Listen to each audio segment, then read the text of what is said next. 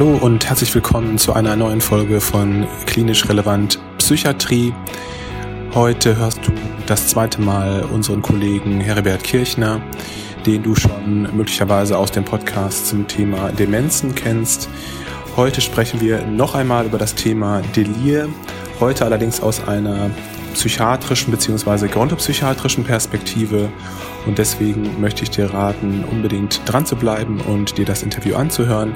Ich denke, jeder kann hier nochmal etwas mitnehmen. Bevor es losgeht mit dem Interview, nochmal kurz der Aufruf. Bitte ähm, teilt unser Projekt bzw. unsere Podcasts mit euren Kolleginnen und Kollegen, wenn sie euch gefallen. Erzählt gerne anderen davon. Das würde uns sehr freuen. Wir sind präsent auf allen Social-Media-Kanälen. Dort könnt ihr uns finden. Es wäre super, wenn ihr unseren Newsletter abonnieren könntet. Auch da findet ihr immer wieder spannende und auch lustige Informationen. Und jetzt habe ich genug geredet. Es geht rein ins Interview. Viel Spaß beim Hören und Lernen. Heribert, herzlich willkommen das zweite Mal im klinisch relevanten Podcast. Du bist ja schon ein alter Hase sozusagen. Du hast schon einen Podcast mit mir über das Thema Demenz gemacht, der wirklich sehr gut war. Heute wollen wir nochmal über das Thema Delir sprechen. Auch da gibt es ja schon einen Podcast von Dietrich zu dem Thema. Trotzdem waren wir der Meinung, dass es wert wäre, nochmal das Ganze aus einer anderen Richtung zu beleuchten, nämlich aus der psychiatrischen und ja eher gerontopsychiatrischen Richtung. Mhm. Und nur um dich nochmal kurz vorzustellen, du bist ja Facharzt für Psychiatrie und äh, Psychotherapie, arbeitest in, in Münster. Und ja, vielen Dank auf jeden Fall, dass du dir heute nochmal Zeit Gerne. genommen hast. Als allererstes wollte ich dich kurz fragen. Also mir fällt es häufig schwer, wenn Angehörige zum Beispiel mich fragen, was ein Delir überhaupt ist. Hast du so eine griffige Definition für diesen Begriff? Also Delir finde ich jetzt immer schwierig. Mhm. Es stellt auch häufig ein Problem dar, wenn ja. ich die Angehörigen aufklären muss über die aktuelle Diagnose. Meistens mache ich das wirklich ganz pragmatisch. Verwirrtheitszustand, akuter Verwirrtheitszustand.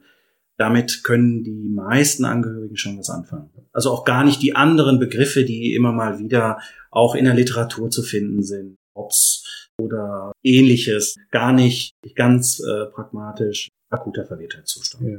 Wenn wir jetzt uns so die Gruppe der geriatrischen Patienten vornehmen, wie unterscheidet sich so die Ethologie äh, eines Delirs bei dieser Patientengruppe jetzt im Vergleich, sag ich mal, zu jüngeren Patienten?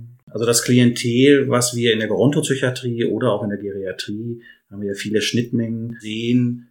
Also wenn man es aufs Alter beziehen will, schon bei den jüngeren Patienten meistens, also jetzt im psychiatrischen Bereich natürlich vor allem die entzugsbedingten Delirien, die mhm. wir sehen und im höheren Lebensalter den multimorbiden Patienten, der aus zum Beispiel akuten Harnwegsinfekt, häufiger Infekt getriggert ähm, oder auch Elektrolytentgleisung, das, was wir ganz häufig sehen. Das ist so mit ähm, ganz großer äh, Teil im Alltag äh, von ähm, zum Beispiel Ursachen, die ähm, Delir dann nach sich ziehen. Mhm. Also als, als direkter ähm, Vergleich zwischen dem jungen Klientel und dem älteren.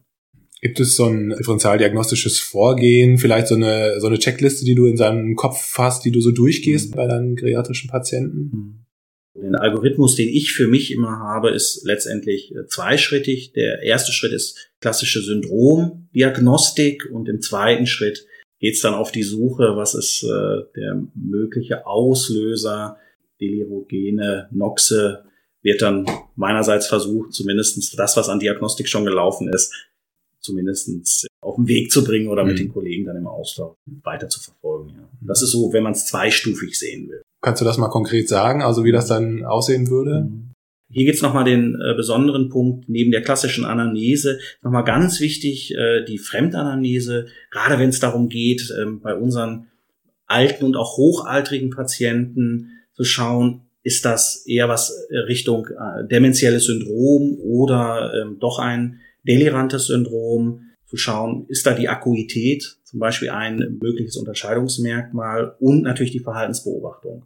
Weil aus dieser Gemengenlage wir dann ja auch im, im Weiteren dann entscheiden, welches Setting benötigt der Patient. Ja, kann er in der Geriatrie bleiben? Muss er vielleicht doch in die gerontopsychiatrische Abteilung? Muss er geschützt geführt werden? Mhm. Muss es doch auf die Intensivstation gehen? Mhm. Also das ist schon mal so der erste Schritt äh, in der Syndromdiagnostik. Und dann natürlich die klassische Vorgehensweise, klassisch körperlich-neurologische Untersuchung und die Basisdiagnostik. So als auch obligate Bestandteile der ersten Diagnostik. Ja. Mhm. Aber was würdest du nochmal sagen bei deinen Patienten? Was guckst du dir konkret an?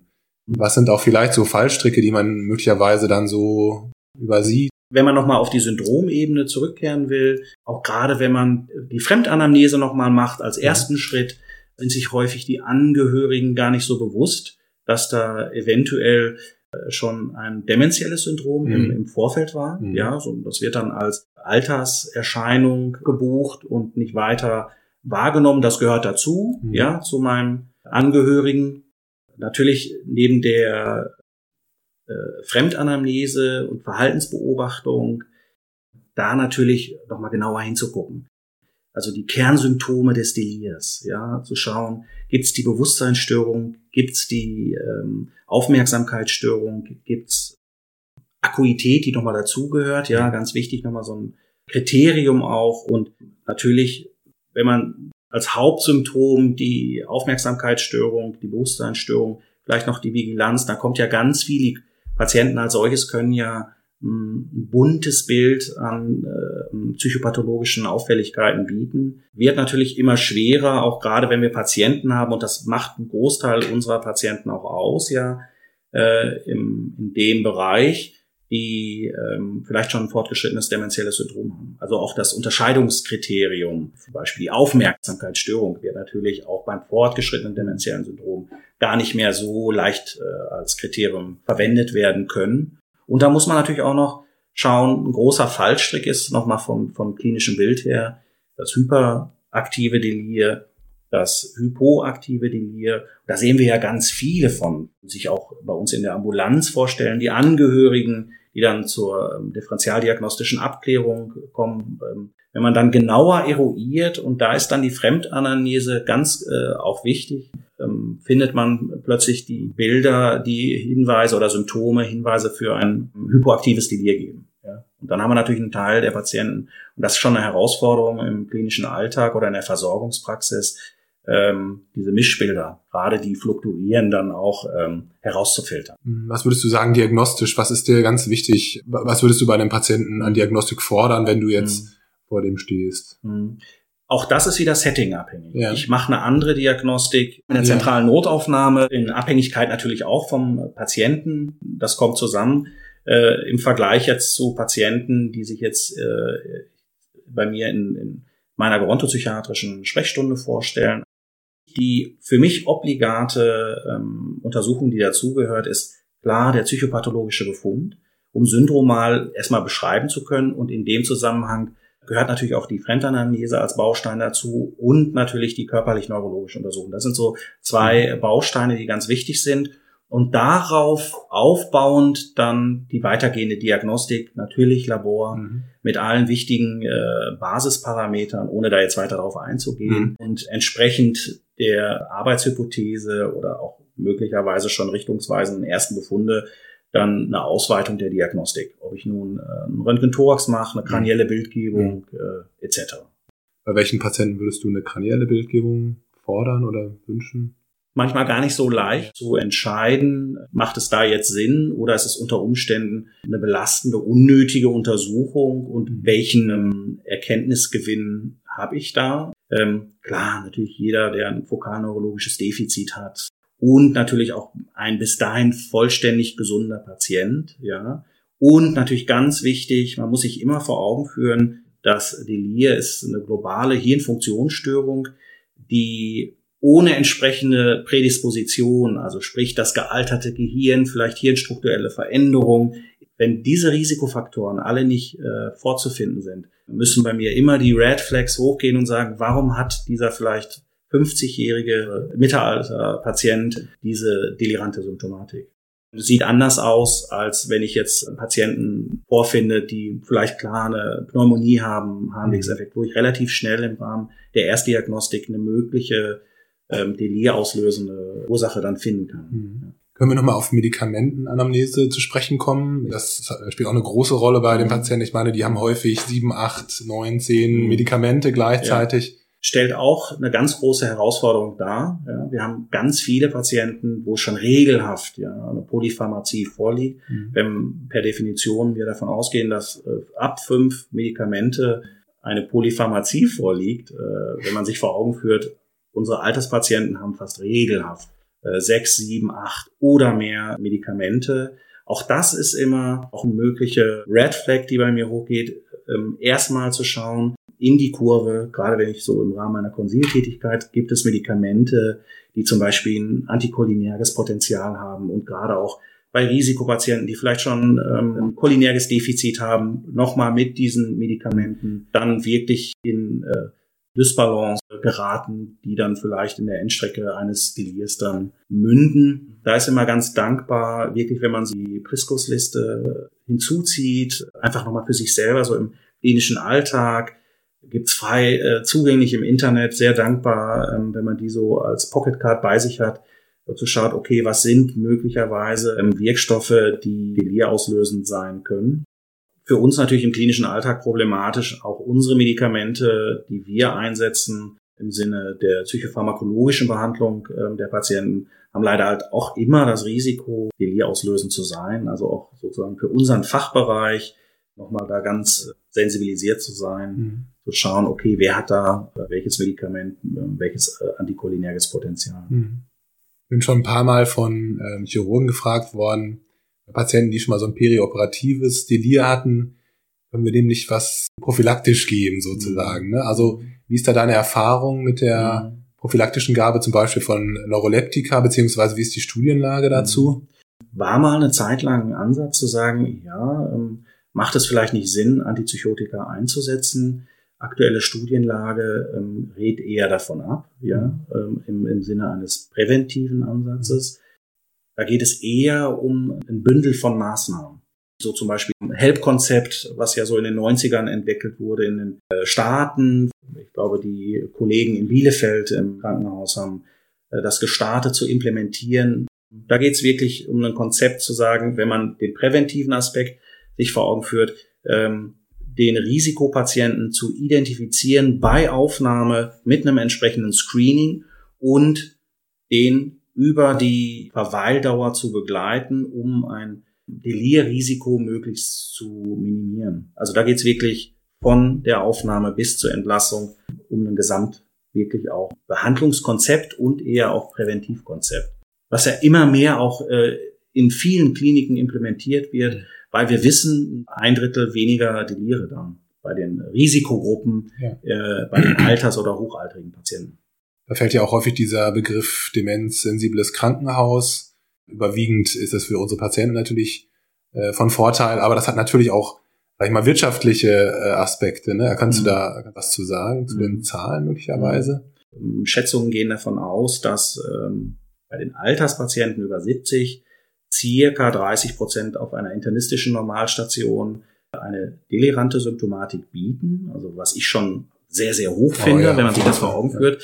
Im, Im, chirurgischen Bereich bei den Patienten um die 70 äh, gibt so die Studienlage her zwischen 5 Prozent bis 50 und mehr. Mhm. Auch da hängt es natürlich immer von ähm, der Größe auch des Eingriffs ab. Ja.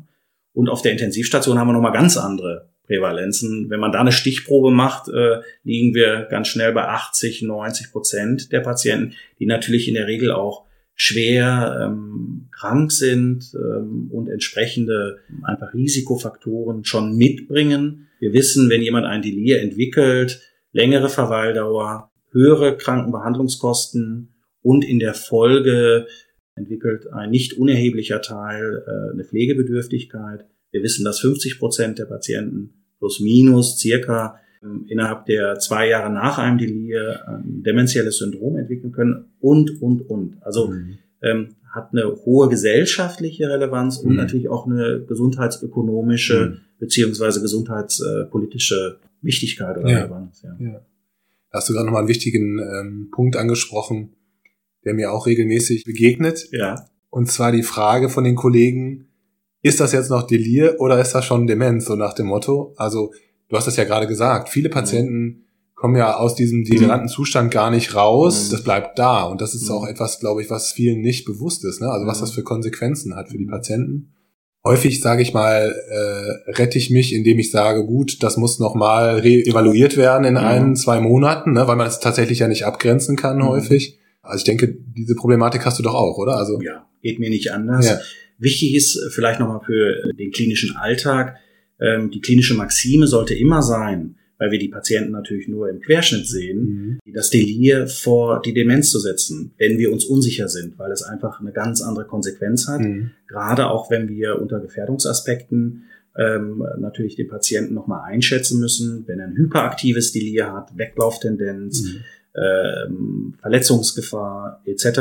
Mhm. Ähm, auch natürlich die Rechtsgrundlage, wenn jemand ein Vollbild eines Delirs hat, ähm, ist da auch natürlich die äh, freie Willensbildung nicht äh, mehr so möglich, ja, wie bei jemand, der bewusstseinsklar ist ähm, und da entscheiden kann oder fähig ist zur freien Willensbildung.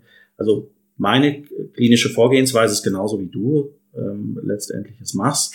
Ich habe natürlich nur den Querschnitt, ja. ja, und es ist schwierig zu differenzieren, gerade auch wenn ich Patienten habe im fortgeschrittenen dementiellen ähm, Syndrom, ja, ähm, die Unterscheidungsmerkmale kann man gar nicht mehr ja. so heranziehen. Ja. Und, das hast du genau richtig auf den Punkt gebracht, wir haben natürlich auch einen Teil der Patienten, die kein äh, Restitutio ad integrum haben, sondern natürlich dann Teildefizite mitbringen. Ja. Und das ist dann wie eine Zäsur auch für die Betroffenen und für die Angehörigen auch. Und die sehen wir nicht selten dann in unserer Sprechstunde. Und es wird berichtet, von diesem Aufenthalt und seitdem geht es meinem Angehörigen äh, schlechter und der ist anders irgendwie. Wie handhabst du das eigentlich mit der stationären Aufnahme bei Patienten mit Delir, jetzt bei geriatrischen mhm. Patienten? Gehört ein Patient aufgenommen mit einem Delir? Kann man auch da wieder nicht äh, pauschal sagen. Mhm. Ja, also ich habe Patienten, die ich begleite mit den Angehörigen, zum Beispiel mit einem hypoaktiven Delir, mhm. die eher ähm, passiv sind, sprachverarmt sind, teilweise äh, schläfrig oder zurückgezogen, die aber deutlich verändert sind.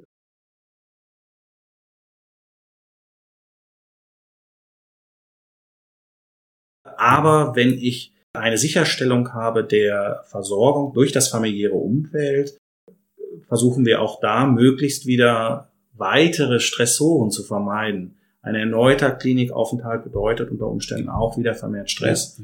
Das sieht aber ganz anders aus, wenn ich einen Patienten sehe mit einem hyperaktiven Delir ja, oder mit einem Mischbild und mhm. sehr fluktuierenden Verläufen. Mhm. Äh, da äh, muss man dann nochmal die Entscheidung ganz anders treffen.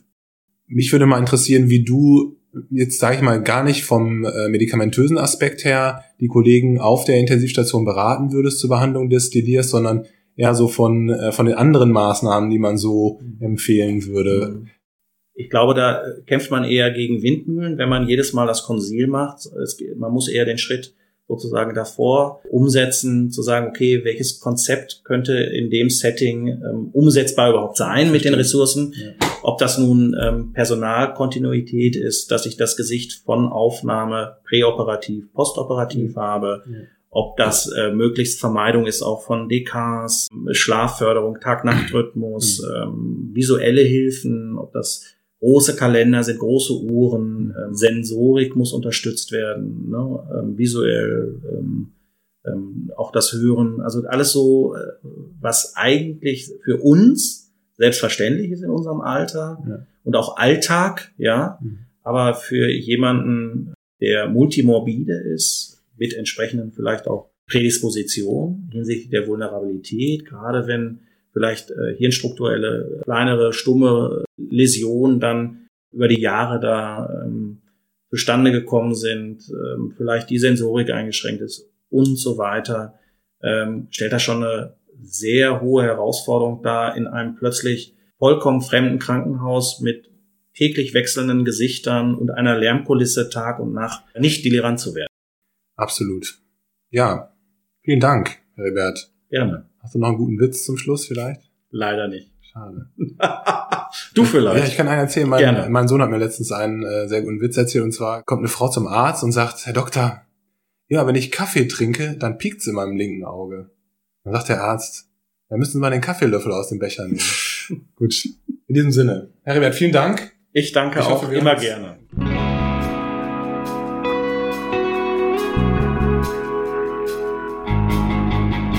Vielen Dank, dass du heute wieder zugehört hast und äh, wir hoffen, dass du wieder etwas für dich mitnehmen konntest, für deinen klinischen Alltag. Du bist ganz herzlich eingeladen, auch an unserem Projekt teilzunehmen bzw. bei Klinisch Relevant mitzumachen. Wenn du also Lust hast, mal einen äh, spannenden ähm, Fall vorzustellen bzw. einen Beitrag zu teilen über ein spannendes Thema, egal aus welcher Fachrichtung, dann melde dich doch gerne unter kontakt at klinisch-relevant.de und wir werden Kontakt mit dir aufnehmen. Herzlichen Dank. Bis dahin, ich wünsche euch eine gute Zeit. Ciao.